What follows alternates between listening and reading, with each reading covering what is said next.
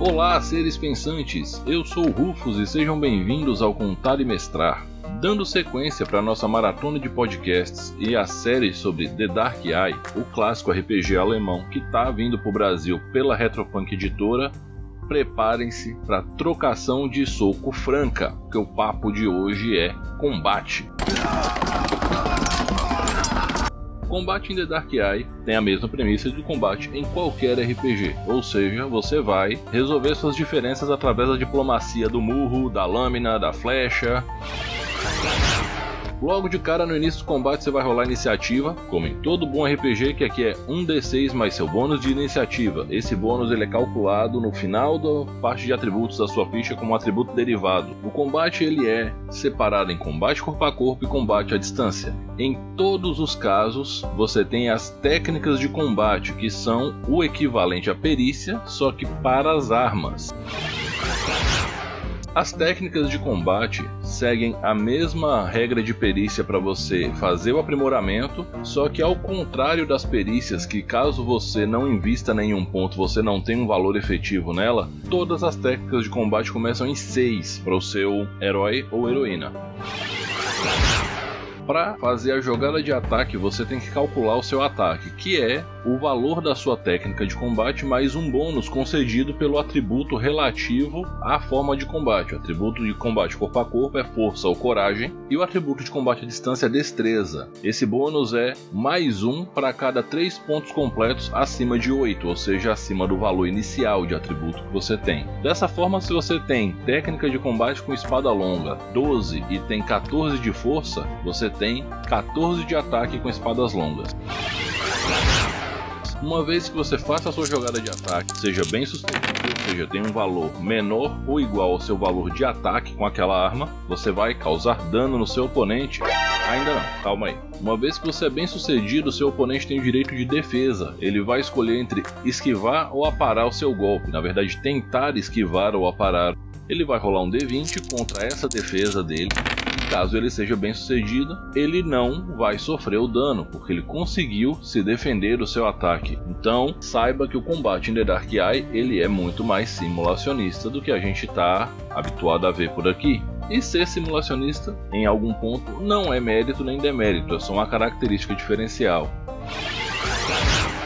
Seguindo, você fez o ataque, seu oponente não conseguiu se defender, você vai rolar o dano ser um D6 ou 2D6, a depender da arma, mais um bônus, que aí você precisa consultar o equipamento para ver certinho, eu não vou detalhar tudo aqui. E aí, uma vez que você role o dano, você vai diminuir o fator de proteção do seu inimigo, uma resistência a dano concedida pela armadura ou alguma outra coisa que forneça esse bônus, pode ser uma armadura natural, um feitiço de defesa, ou seja o que for. E aí, desse resultado, você vê o dano que vai ser abatido dos seus pontos de vida. Ah, Rufo, ainda dá que aí o personagem morre? Morre. A partir do momento em que você está com zero ou menos de vida, está morrendo. Não existe um limite de dano que você consegue acumular de dano causado de pouco a pouco, em termos de pontos de vida negativo. O que acontece é o seguinte: se você não receber nenhuma forma de socorro em um número de rodadas igual a seu valor de constituição, você morre. E aqui é um outro ponto bastante simulacionista. Você não tem um teste para você se auto-curar e estabilizar sua situação. Alguém vai ter que vir te acudir, seja através de um cântico litúrgico de cura, de um uso de um, uma poção alquímica, uma erva de cura, ou da perícia medicina, na verdade, da perícia primeiros socorros. Se em algum momento você sofre uma quantidade de dano que deixa seus pontos de vida negativo e essa quantidade de dano ela é maior ou igual ao seu valor de constituição, você morre. Ponto, acabou. Falando de combate corpo a corpo, aqui a gente tem um fator muito interessante que eu nunca tinha visto ser levado em conta em RPG nenhum, que é o tamanho das armas e como elas influenciam o combate corpo a corpo. Uma arma pode ser considerada de alcance curto, médio ou longo, e isso influencia automaticamente a área que você ameaça quando você porta essa arma. E isso a gente já viu em todos os lugares que tem combate. O lance aqui é que se você usa uma arma curta, e você tem que entrar e engajar uma pessoa que está combatendo com arma longa, você vai ter uma penalidade no seu ataque, porque a pessoa consegue defender a posição dela fazendo uso da diferença de tamanho das armas. Então, se você vai atacar com a adaga o cara que tem uma espada longa, você tem uma pequena penalidade na sua jogada. Agora, se você está com uma adaga e você vai entrar na área de um cara que tem uma alabarda, que é uma arma de aço de alcance longo, você vai ter que percorrer uma grande quantidade de terreno até estar em posição de atacar essa pessoa, e isso vai estar refletido em uma penalidade considerável na sua jogada de ataque. Ah, então, dessa forma, Rufo, só vou usar arma grande e eu nunca vou estar em desvantagem. Não, não é verdade, porque se você tiver no espaço que ele é considerado apertado, quanto maior a sua arma, mais penalidade você toma, porque ela é desajeitada, ela precisa de mais espaço para manobrar Logo, um corredor estreito, um túnel estreito, uma floresta cheia de árvores vão gerar um problema para aquele bárbaro que adora um machadão de duas mãos enorme, sabe? Para aquele guerreiro de alabarda ou de outras poliarmes, ao passo de que o cara que está usando a espada longa não vai estar tá tão ferrado assim. E quem usa uma arma curta vai estar tá mais free nesse espaço. Isso é uma coisa que eu achei muito interessante, porque quando você leva em conta esse detalhe, você valoriza a diferença das armas em si. E se você traz isso ainda e adiciona ao combate com duas armas, faz mais diferença ainda. Então, quando eu falei há dois podcasts atrás que aqui a arma que você usa faz muita diferença no combate, era isso que eu estava me referindo. A escolha das armas corretas para a luta correta vai fazer muito da diferença entre sucesso e derrota. No combate à distância é praticamente a mesma coisa, só que o alcance curto, médio e longo define a distância com que você pode atirar. Na distância curta, você tem um ângulo de tiro e uma possibilidade de tiro efetiva que lhe favorece em termos de precisão. Então você vai ter bônus para ataque e dano. Na distância média, você está meio lá, meio cá, então você vai atacar normal. Na distância longa, você tem uma penalidade, porque ao atacar na distância longa, você já está sacrificando a sua precisão. Logo, seu dano vai ser um pouco menor e o ataque vai ser mais difícil. Além da distância longa, você não pode atacar, e se você tentar atacar a mais mais de uma vez e meia distância longa, seu ataque falha automaticamente. Você só pode fazer um tiro aleatório contra uma área. Sobre as defesas, qualquer personagem tem direito a pelo menos uma defesa por rodada. Se você precisar se defender mais de uma vez, você tem uma penalidade cumulativa de menos 3 de defesa para cada ataque que você sofre, e não importa se você esquivou ou aparou, a penalidade vale para os dois. Você não pode utilizar uma arma para parar um projétil, o jogo deixa isso claro de maneira categórica. Você só pode aparar um projétil com um escudo, e você sempre vai poder se esquivar. Só que sempre que você estiver tentando defender um ataque à distância, você tem uma penalidade nessa defesa. É mais difícil se defender de um ataque à distância do que de um ataque corpo a corpo.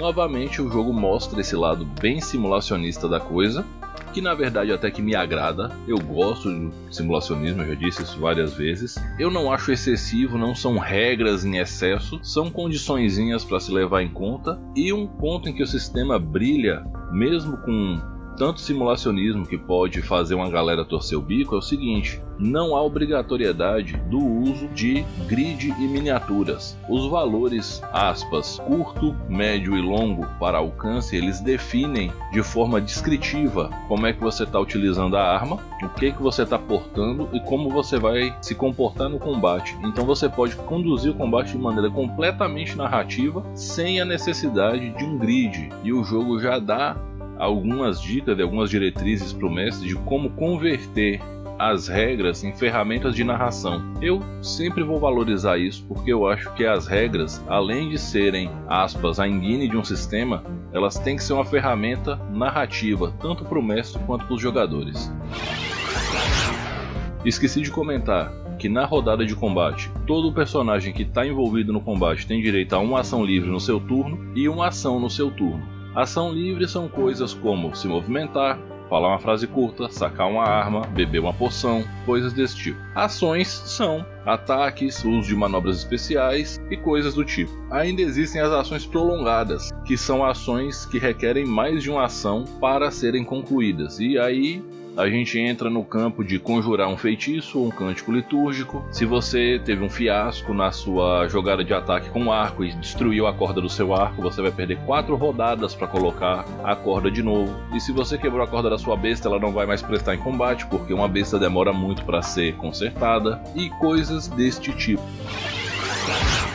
Ah, Rufus, mas você comentou de combate com duas armas. Como é que é isso em The Dark Eye? Bom, em The Dark Eye, para começar, se você quer ser ambidestro, você precisa comprar uma vantagem sobre esse tema, vantagem ambidestria. Caso contrário, você tem uma mão dominante e uma mão não dominante ou seja, uma mão boa e uma mão ruim. Quando você vai atacar com duas armas, você vai usar uma ação de atacar e utilizar as duas. Porém, a mão boa, por assim dizer, vai ter menos 2 no valor limite do seu ataque, e a mão ruim vai ter menos 6, que é menos 2 porque você está atacando com uma segunda arma. Isso é o famoso menos 2, menos 2 nas jogadas de ataque em combate com duas armas. Só que tem uma penalidade adicional de menos 4 por estar utilizando a mão inábil. A vantagem ambidestria nesse ponto é muito importante porque com ela você vai simplesmente anular a penalidade da mão inábil. O final do capítulo de combate tem uma série de habilidades especiais, assim como o capítulo de perícia trouxe as habilidades especiais, que são usos combinados ou muito específicos de perícias. No capítulo de combate temos as habilidades especiais de combate, que incluem coisas como manobras de finta, resistir melhor à sobrecarga para quem é acostumado a utilizar armaduras pesadas e vários outros pontos. São várias qualidades que podem deixar o seu personagem mais interessante e abrir uma possibilidade de você personalizar cada vez mais o seu personagem de acordo com o estilo de luta dele. Ainda é importante frisar que o sistema de combate cobre situações como combate montado, arqueirismo montado, terreno difícil do tipo semi-submerso, vantagem de posição como posição elevada e outros fatores desse tipo, como visibilidade para ataque à distância também e por aí vai. Sempre esses sistemas trazem uma apresentação narrativa e não apenas mecânica dessas situações, então eles podem facilmente ser utilizados dentro de um combate que está rolando só narrativamente, sem grid, mas podem ser utilizados no combate tático com grid sem nenhum prejuízo para nenhuma das duas formas. Concluindo, o sistema de combate de The Dark Eye ele é um sistema de combate mais robusto do que a média dos sistemas de combate que a gente está habituado nos sistemas mais jogados aqui no Brasil. Mas o que eu realmente gosto aqui nesse sistema de combate é que ele não é simulacionista em excesso, ele traz muito valor tático, ele traz fatores que têm que ser relevantes para um combate, como a escolha do seu estilo de luta, a valorização de você saber utilizar vários tipos de arma, ou pelo menos dois, Aqui, uma arma, ela não é só uma mudança do dado de dano de D4 para D6, de D6 para D8, ou para D12, ou para 2D6, ou seja lá o que for. As armas vão poder influenciar o combate de formas diversas, tanto para atacar quanto para defender. O uso do item da mão inábil, seja ele um escudo, uma arma de mão inábil, como uma Maingausch para duelistas, uma machadinha, ou seja lá o que for, vai impactar o uso de armaduras diversas vai impactar também, porque vai modificar seu deslocamento, sua iniciativa, seu valor de proteção. Então, todos esses fatores realmente são impactantes e relevantes para o seu personagem e evitam, inclusive, que personagens que tenham a mesma premissa sejam exatamente iguais. O fato de não haver uma jogada pessoal de estabilização torna o combate um pouco mais mortal, embora é possível conduzir um combate com razoável chance de sucesso e com todas as coisas espetaculares que a gente gosta. Eu ainda não me debrucei profundamente sobre o capítulo de magia, nem sobre o capítulo de cânticos litúrgicos para saber como isso vai impactar no combate de maneira real Talvez semana que vem eu tenha uma visão melhor disso e eu fale sobre isso quando eu falar do sistema de magias. Mas o sistema de combate por si só, ele é interessante, ele é dinâmico e ele é um ponto alto do jogo. Sim, ele é um ponto alto. Vale bastante a pena você aprender as nuances das armas para construir o seu personagem e vale a pena para o grupo saber o que que cada personagem pode fazer de maneira que crie uma unidade de combate realmente efetiva.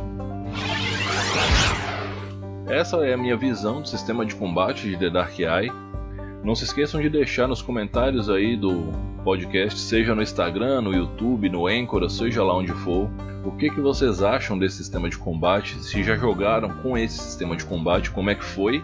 Eu vou ficando por aqui, semana que vem eu tô de volta e lembrem-se, divirtam-se, respeitem-se, dividam o lanche, usem álcool gel, máscara, mantenham o distanciamento social e lembrem-se que a gente não estaria isolado se a vacina já tivesse rodando há um tempinho aí, hein?